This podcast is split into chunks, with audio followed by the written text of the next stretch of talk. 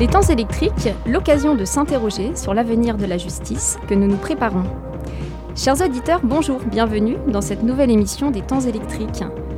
J'ai le plaisir aujourd'hui de recevoir un habitué presque de cette émission, David Bénichou. Bonjour. Bonjour. Vous êtes vice-président chargé de l'instruction au tribunal judiciaire de Rennes. Vous étiez venu nous parler l'an dernier de l'enquête pénale à l'ère numérique. Aujourd'hui, c'est sur un sujet un peu insolite que vous avez accepté cette invitation, puisque nous allons parler ensemble du téléphone.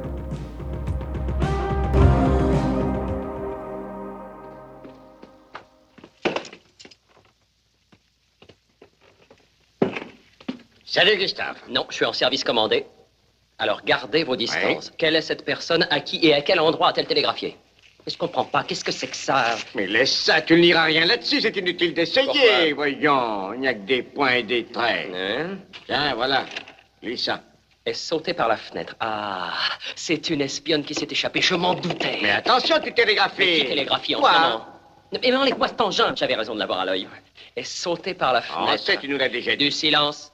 Parlez quand je vous interrogerai, c'est clair? Très clair. Mais on télégraphie encore, mais qu'est-ce que ça veut dire, ça? Et mon chef, il veut savoir qui télégraphie à l'instant. Faut que je lui réponde. Alors, cette réponse, elle est finie. Vous lui avez dit qui c'était Oui, Bon, alors ça suffit. Ah, Je suis en service commandé? Attention, hein Et moi aussi. Excusez-moi. Eh bien, moi aussi. Prévenez vite Papili. Oh, c'est louche, tout ça. Quoi? Qu'est-ce qui est louche? Papili, encore un nihiliste, hein? Qu- Qu'il vienne avec fusil. Eh ben, ça y est. On est en train de préparer un attentat. Il y a un attentat qui se prépare. Ce n'est pas un téléphone, mais un message télégraphié qui avait à l'époque mis le commandant Beucle sur la fausse piste d'un attentat dans cet extrait du film Sissi de 1955 que vous venez d'entendre. C'est à Charles Bourseul, agent de l'administration des télégraphes, que nous devons le principe du téléphone en France, puisqu'il semble avoir été l'un des premiers, en 1854, à penser que la parole pourrait être transmise par l'électricité. Un siècle et demi plus tard, les inventeurs de cette incroyable machine ne la reconnaîtraient plus car l'on s'en sert encore pour échanger, verbalement certes, mais tellement plus encore. Depuis que le téléphone portable a fait son apparition aux États-Unis en 1973, une nouvelle révolution s'est enclenchée. Téléphone nouvelle génération, dira-t-on, aux écrans toujours plus plats, plus grands et surtout plus smart. Le smartphone est aujourd'hui ce téléphone mobile que ses fonctions rapprochent à la fois de l'ordinateur portable et de l'appareil photo numérique. De nouvelles fonctionnalités qui font du téléphone un objet prismatique, polymorphe même, dont les usages se révèlent porteurs de nouveaux risques et enjeux juridiques. Risques pour l'utilisateur confronté à cette technologie qui le dépasse parfois, et de façon ambivalente, véritables enjeux juridiques lorsque cette technologie est utilisée à des fins malveillantes. Le téléphone portable, qui fait partie intégrante du quotidien, ce téléphone qui parfois nous rend accros, pour ne pas dire addict, comme nous l'avons discuté le mois dernier dans cette émission, eh bien ce téléphone constitue aussi une source nouvelle de vulnérabilité. S'y trouve stocké plus d'informations que ce que nous rangeons parfois dans une simple armoire ou dans une pièce, fermée parfois à double tour lorsque nous quittons notre domicile.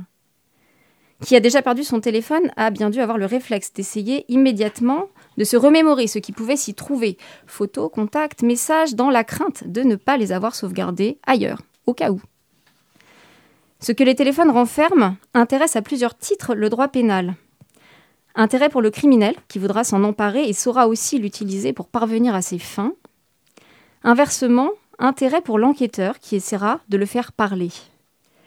Se trouverait-on alors presque face à une nouvelle émanation de la personne? Comment le juriste, pénaliste, doit-il désormais voir ce petit objet? Merci France Télécom d'avoir pu permettre à nos hommes d'ajouter au bruit de la ville et des klaxons la douce sonnerie du téléphone. Merci France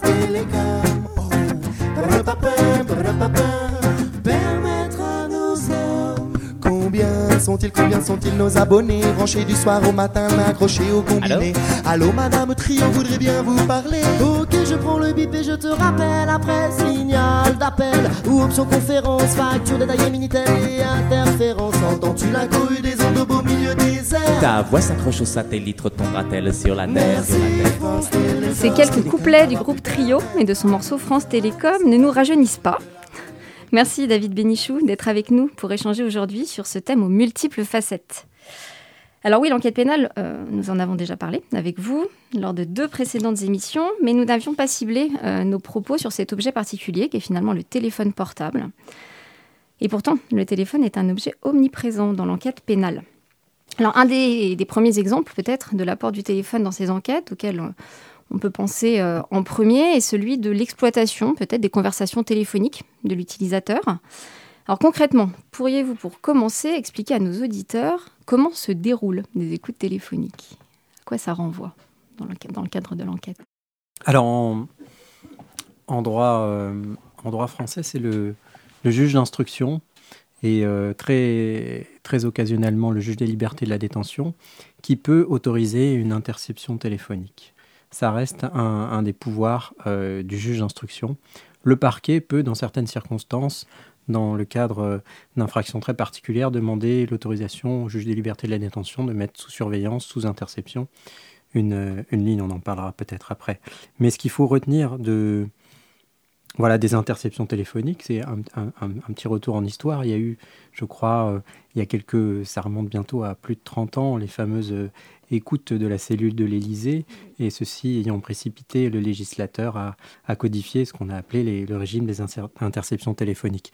Maintenant, ça fait plusieurs pages dans, le Code de procédure pénale, et on a tout un tas de, mesures d'enquête qui sont euh, très euh, précisément définies. Ce qu'il faut en retenir, c'est que il y a toujours un magistrat judiciaire, un juge, qui autorise euh, ces, mesures gravement attentatoires à la vie privée et qui les contrôle et qui s'assure que seront exploités uniquement les éléments utiles à l'enquête et, rien que ces éléments. Donc ça, c'est une des garanties euh, fondamentales en conformité avec les, les principes de droit européen pour faire en sorte que la preuve est recueillie de manière loyale au profit d'un procès équitable. Après, il y a d'un côté ce que permet la technique et ce que permet le droit. Et donc il y a un mouvement euh, de, rattrapage permanent, puisque la technique a toujours un, temps d'avance sur le droit, et, la loi essaie du mieux qu'elle peut de codifier ce qu'on peut faire avec la technique pour garantir toujours ce contrôle du juge, qui va garantir aux citoyens que si on porte atteinte à sa euh, vie privée, cela sera fait en conformité avec, euh, avec tous les principes. Donc bien sûr, il y a l'interception. On peut écouter des conversations téléphoniques.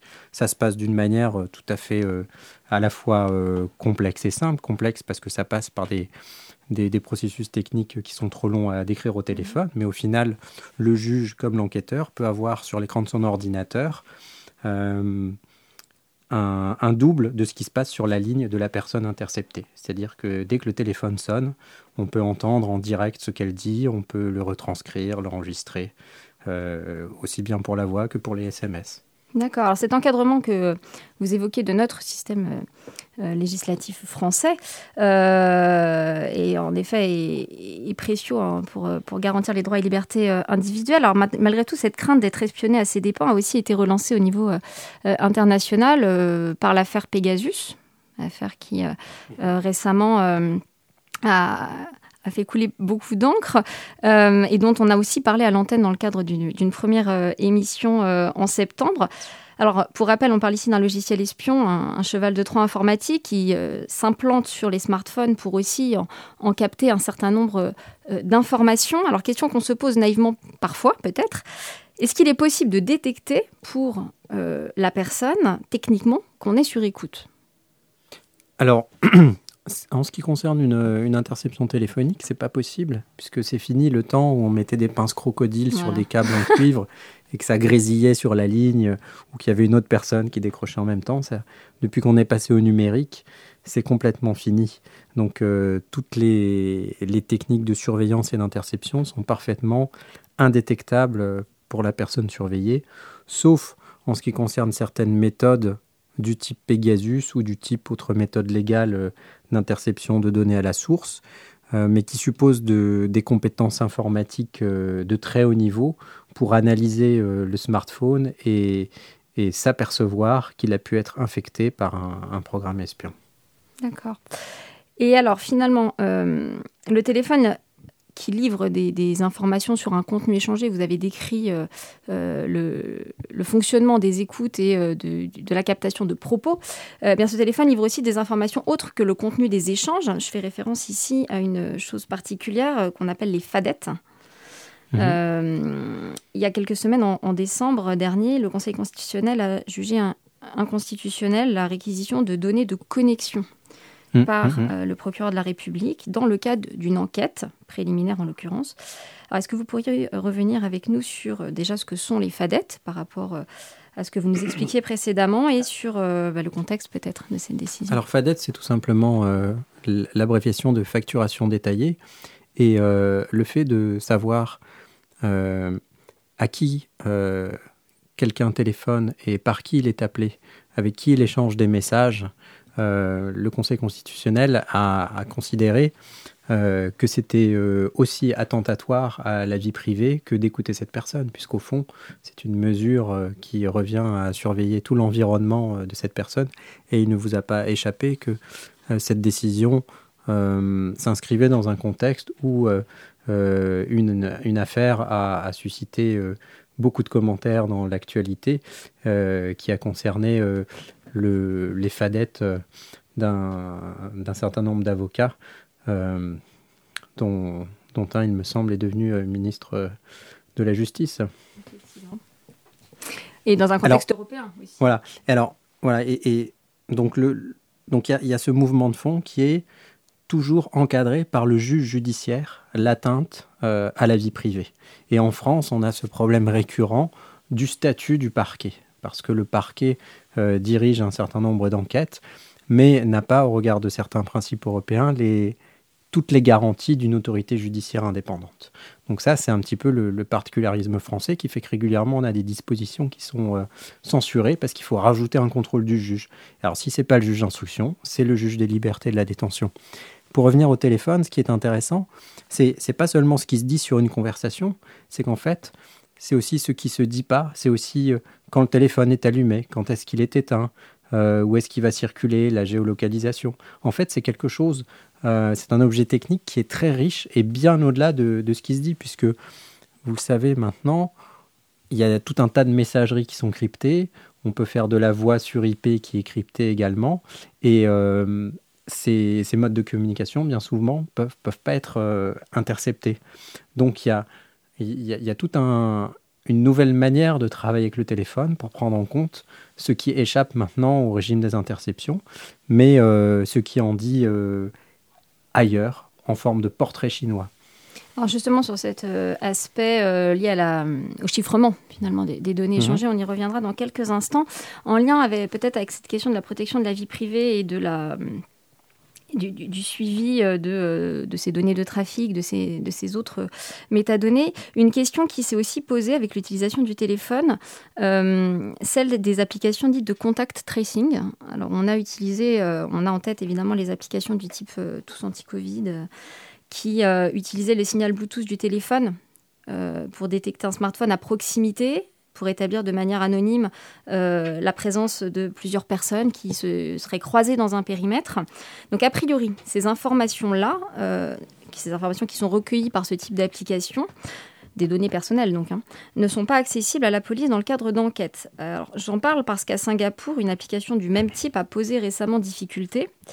Euh, si, euh, si, ma compréhension de l'affaire est exacte, et une application du même type euh, sur le, suivi de, la Covid-19 a finalement permis aux autorités publiques, aux forces de l'ordre, de récupérer un certain nombre de données collectées dans le cadre de ce suivi pour finalement les aider dans le cadre d'enquêtes criminelles. Donc là, on est à Singapour, on n'est évidemment pas en France.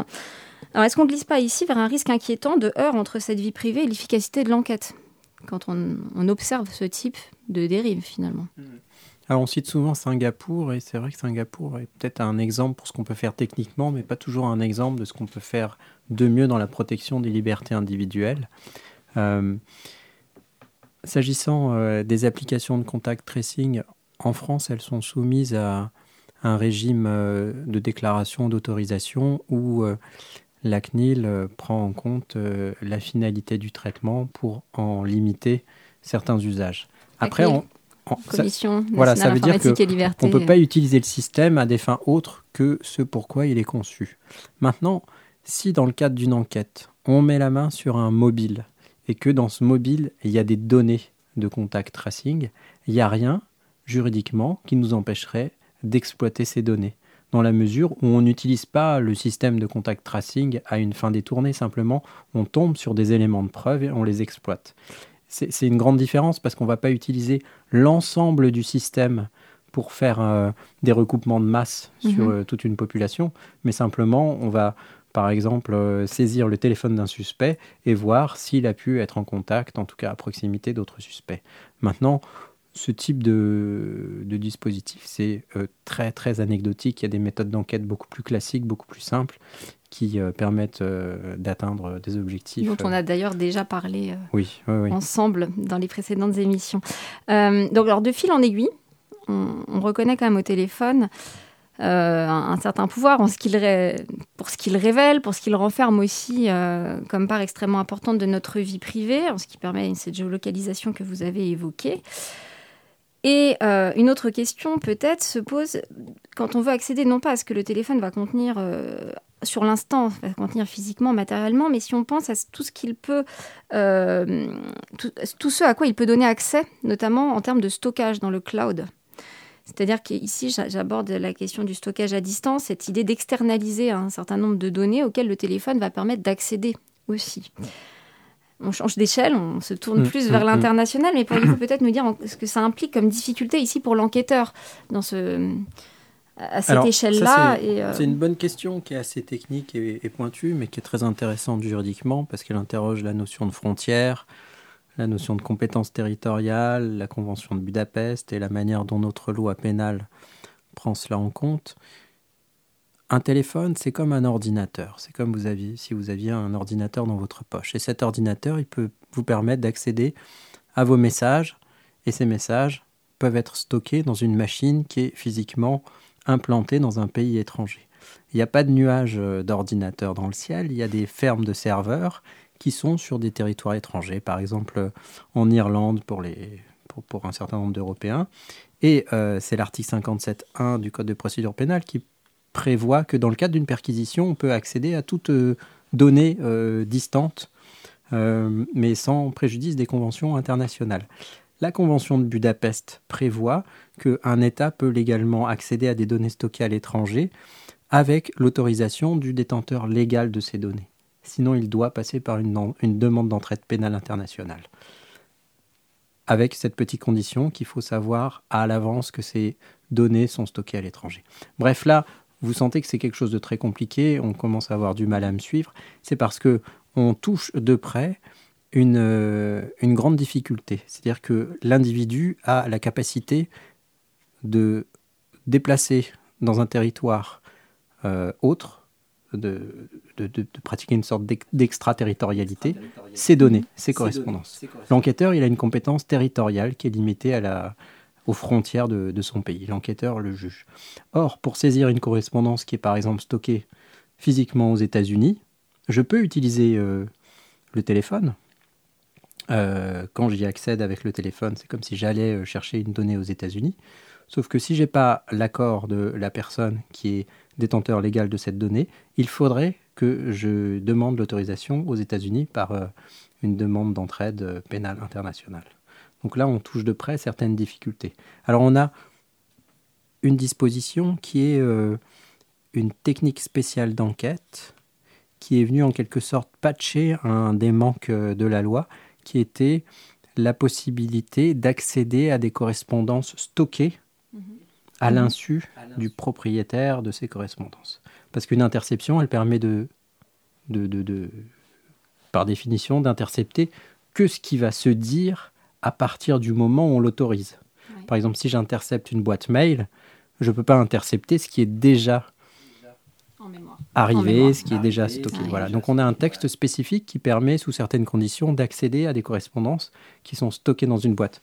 Si ces correspondances sont stockées à l'étranger, là je me heurte à un nouveau problème, c'est que je ne peux pas, euh, au regard de ce texte et, et- et des impératifs de l'enquête, demander l'autorisation à la personne qui en est titulaire de pouvoir y accéder, parce que sinon ça n'a plus aucun intérêt. Et en même temps, au regard de ces principes de territorialité, il faudrait que je fasse une demande d'entraide pénale internationale, ce qui est assez invraisemblable en termes de, de pratiques judiciaires, tellement ces mesures prennent de temps. Effectivement, vous avez évoqué la question euh, de la Convention de Budapest qui euh, a réglé déjà un certain nombre de, questions liées à cette recherche des preuves numériques euh, dans l'enquête. Et plus de 20 ans après, on vient d'adopter un, deuxième protocole additionnel à cette convention le 17 novembre 2021. par le, conseil, par le comité des ministres du Conseil de l'Europe. Donc peut-être qu'effectivement, on verra dans ce, dans ce nouveau texte des, solutions, ou en tout cas des, des réponses plus précises pour ces, ces recherches délicates dans l'enquête. Je suis très curieux d'aller voir dans le détail, mais on peut quand même en douter parce que il y a des principes forts derrière. C'est le principe de la souveraineté nationale et aucun État ne renoncera à euh, la pleine souveraineté sur euh, l'intégralité de son territoire. Aucun État euh, n'acceptera qu'un État tiers puisse, sans son autorisation, venir chercher des données chez lui. Voilà. Donc là, on, est vraiment face à un, à une rencontre de plaques tectoniques. Les, les, les, besoins de l'enquête, euh, la, la, la, souveraineté nationale, la notion de frontière, et tout ça est tellement bousculé par l'électronique, parce qu'au fond, n'importe quel individu euh, a sans le savoir le pouvoir de remettre tout ça à plat simplement d'un clic. Il va pouvoir euh, transférer instantanément ses données dans un État étranger, alors que les enquêteurs de son propre pays seront quasiment en incapacité, ah, dans le même temps, d'accéder à ces données. Alors, avant même finalement euh, de, voir ces difficultés, euh, ces obstacles qui viendraient euh, de, l'État étranger, peut-être que le, plus grand obstacle est parfois le détenteur même du téléphone. Non, quand, quand finalement on pense ici à une personne qui serait interpellée par les services de police, vous avez évoqué tout à l'heure la question du chiffrement et la possibilité maintenant de complexifier cet accès en le rendant extrêmement difficile du fait de méthodes de chiffrement, du, du fait de, de codes qui viennent verrouiller l'accès à un téléphone.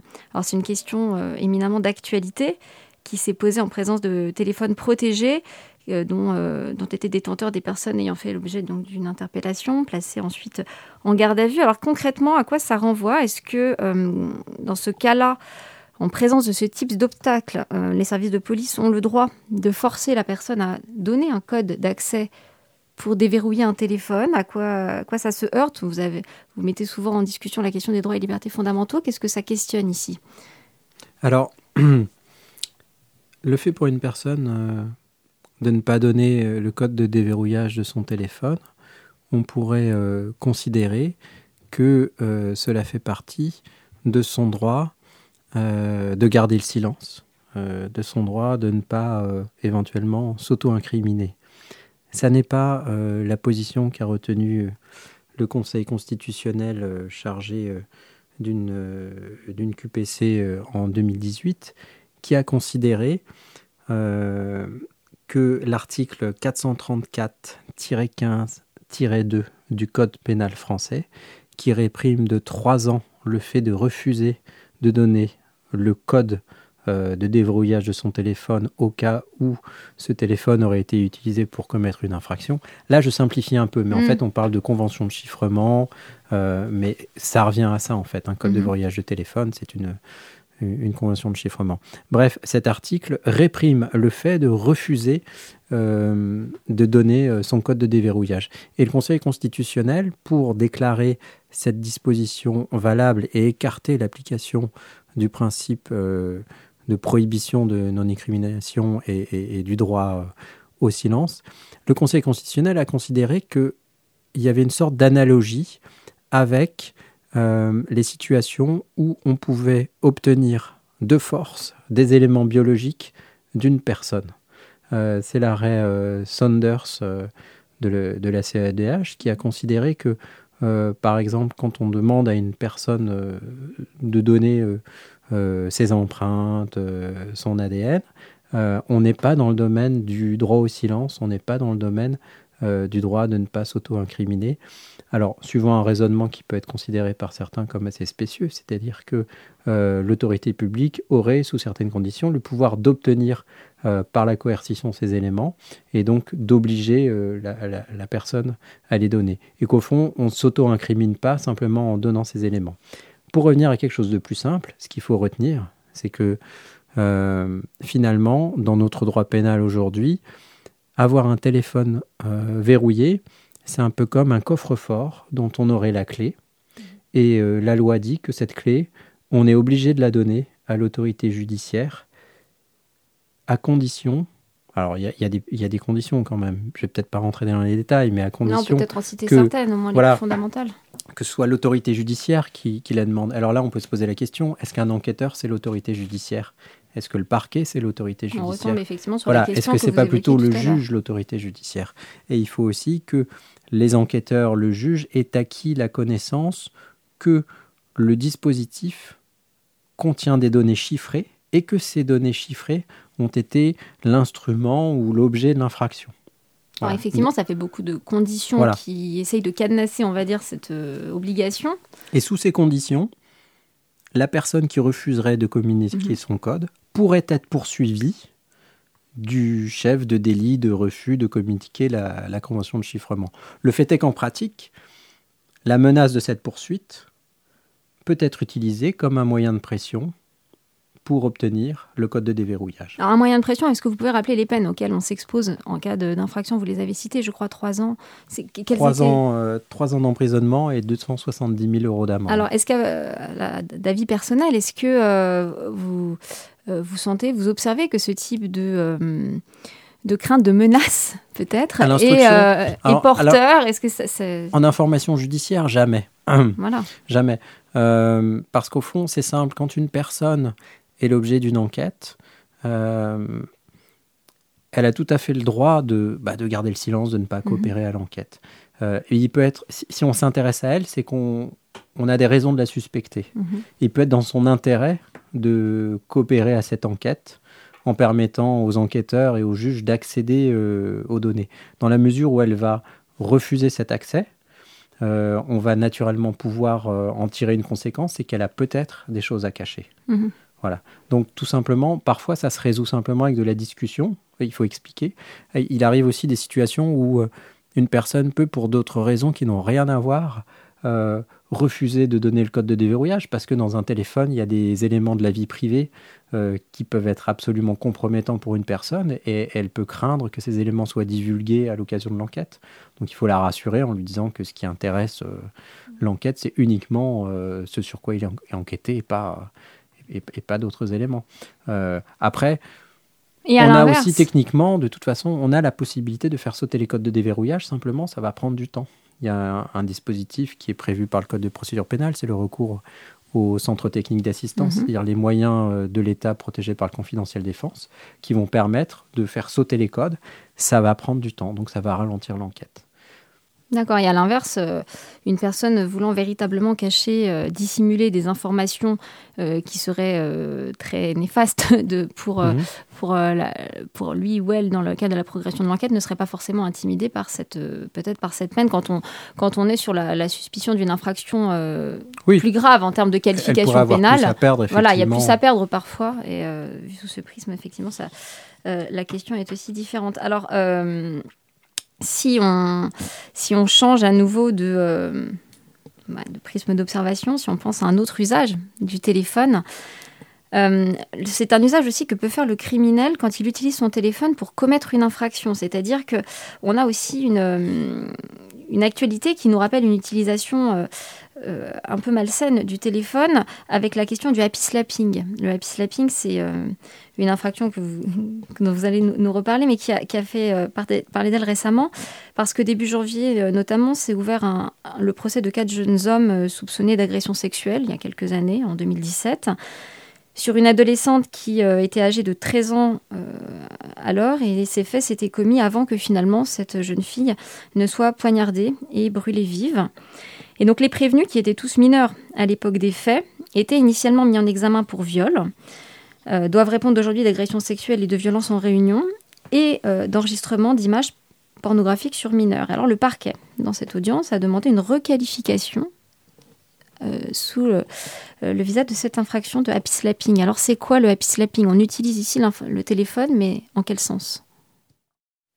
Alors le, ce qu'on appelle le happy slapping, euh, ça a commencé un peu sur les réseaux sociaux. C'était cette pratique qui consistait à euh, frapper quelqu'un dans la rue, euh, filmer et diffuser ses images. Le, législateur a pris en compte une réalité sociale assez consternante, c'est que dans la société du spectacle qui est la nôtre, certains trouvent bon de filmer des actes stupides, dangereux, parfois barbares, tout ça pour attirer l'attention sur euh, leur compte euh, de réseau social pour faire le buzz. Donc il a fallu euh, venir réprimer cet acte en tant que tel. Parce qu'avant, le fait de filmer ou d'utiliser un téléphone pouvait être utilisé comme circonstance aggravante de certaines infractions. Maintenant, c'est devenu également une infraction autonome. Une infraction autonome, alors, que, que, prévoit le code, et en termes de de dissuasion, et c'est un peu la même question que précédemment, est-ce qu'à votre avis, le fait de l'avoir incriminé de façon autonome change le, mode d'utilisation de cette pratique euh, que vous avez euh, bien décriée de façon c'est les, sociologues, c'est, les sociologues qu'il faudrait interroger sur la capacité de la loi à dissuader euh, les, les, auteurs d'infractions. Et vous, votre ressenti en tant que, que juriste, non pas en tant que sociologue? C'est vertueux de la part du législateur de vouloir euh, réprimer des comportements qui, euh, qui doivent l'être et, qui ne l'étaient pas. Après, la question de l'efficacité de ces, dispositifs face euh, à des déferlantes sociales comme les réseaux sociaux, comme TikTok, bon, ça, ça, ça, ça appelle peut-être d'autres mécanismes de, de, régulation que simplement la loi pénale qui arrive une fois que le mal est fait. D'accord. Alors peut-être pour, euh, pour se diriger progressivement vers la fin de cette émission, encore une, un exemple d'une utilisation que l'on n'a pas évoquée. Euh, pour l'heure, c'est l'utilisation du téléphone portable dans un milieu particulier qui est le milieu pénitentiaire. Le, téléphone dans les prisons, qui est aussi une question euh, beaucoup discutée. Et notamment avec elle, la question plusieurs fois relancée des brouilleurs de téléphone dans, ce, dans ces enceintes pénitentiaires. Alors j'interroge ici votre expérience à nouveau professionnelle. Que, pensez-vous de ça, de l'utilisation de brouilleurs, de la mise en place de ce type de dispositif en termes de pratique et d'efficacité? Une des raisons pour laquelle les mises en examen sont parfois envoyées en détention provisoire, euh, c'est de leur euh, interdire par la détention la concertation avec les co-auteurs ou les pressions sur les témoins ou victimes.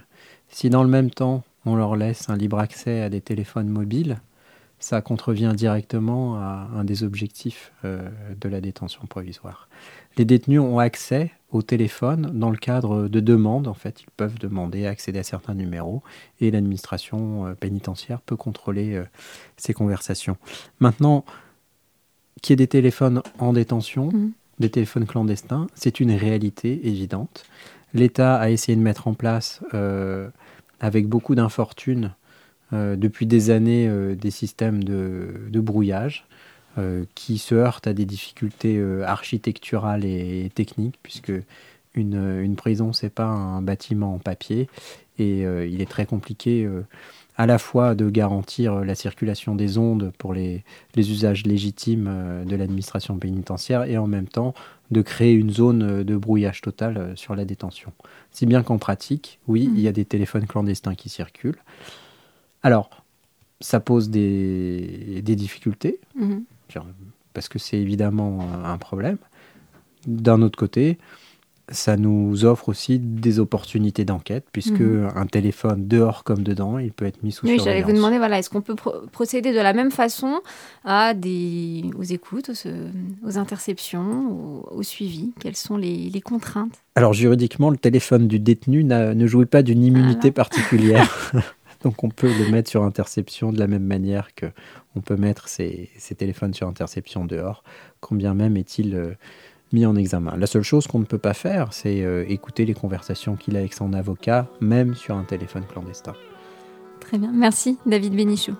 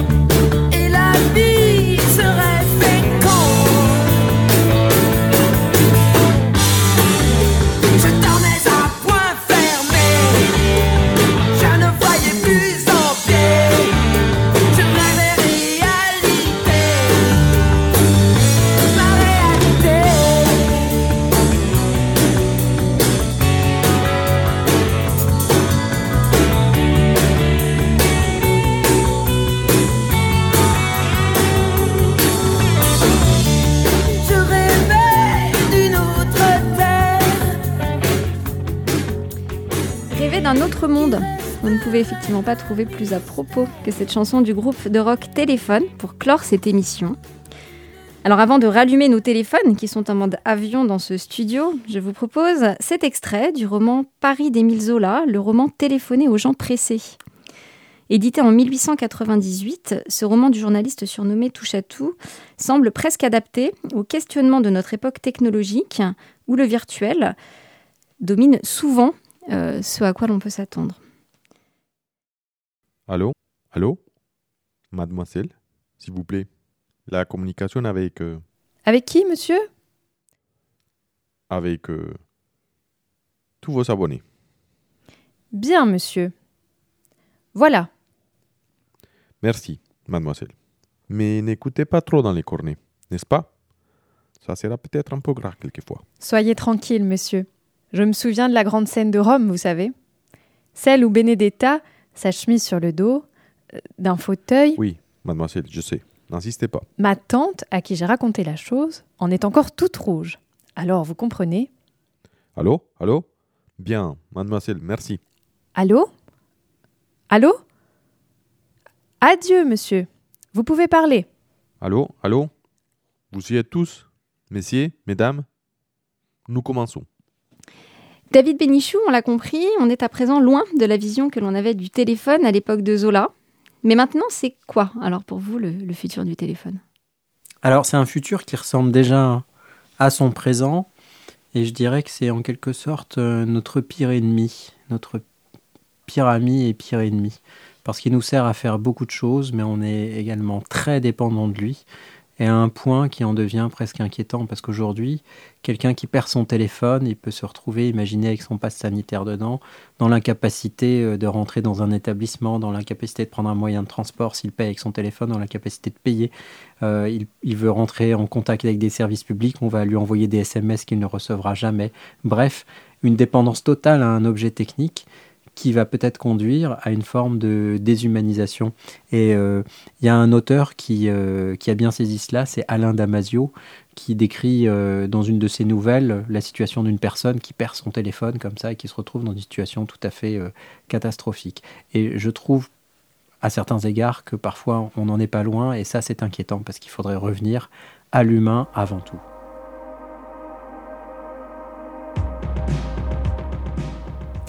Merci à vous qui nous écoutez d'avoir suivi cette nouvelle émission des temps électriques. J'y ai reçu aujourd'hui David Bénichou, vice-président chargé de l'instruction au tribunal judiciaire de Rennes, avec qui nous avons parlé du téléphone et de ses liens multiples avec l'enquête pénale. Vous retrouverez toutes les références citées dans l'émission sur notre site internet d'Amicus Radio, rubrique Les temps électriques. Une émission préparée et enregistrée à la technique avec l'aide de Léobardo Arango. Je vous donne rendez-vous le mois prochain. N'oubliez pas de vous abonner à cette émission sur le site d'Amicus Radio. À très bientôt.